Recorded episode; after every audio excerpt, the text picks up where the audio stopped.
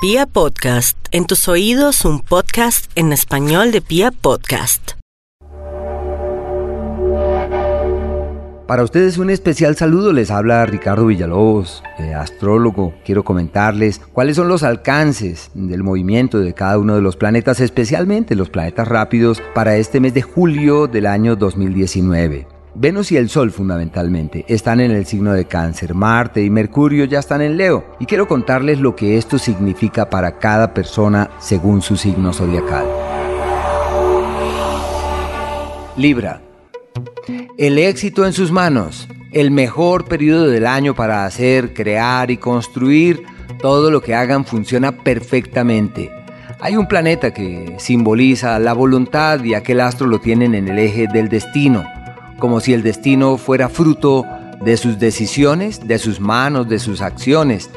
Muchas veces los Libra, como Libra es el signo de quien trata de tener contento a todo el mundo, eh, lo más probable es que digan estoy esperando a ver si fulano toma la decisión, si Mengano hace, si Sutanito se dispone. Bueno, ellos tienen eh, generalmente esa disposición. Pues sucede que pese a esa disposición personal, tienen todo de su lado para que sus iniciativas funcionen Así que no deben esperar a que ocurra nada afuera, deben simplemente fraguar las cosas adentro y disponerse a la ejecución.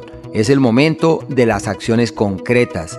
En lo económico tienen también buenos aliados, tienen buenos resultados en las cosas que hagan y pueden encontrar el camino de la estabilidad, de la seguridad, de la solidez y de la permanencia en el tiempo en todas las cosas que hagan y en todas las cosas que realicen. O sea, les va perfectamente. Quizás sea entre los ciclos el mejor de este año. Pueden también, Venus lo tienen maravillosamente bien. Por eso es la mejoría en la imagen pública, en la proyección hacia los demás, en encontrar como la anuencia de los demás, como cuando todo el mundo le lleva a uno la idea y uno queda sorprendido. También ese Venus está en una posición particular que les permite mejorar su imagen pública es como cuando uno se proyecta eh, vigorosamente y encuentra el aplauso de todo el mundo, aunque uno no debería estar pendiente del aplauso, pero los Libras están muy bien en ese sentido.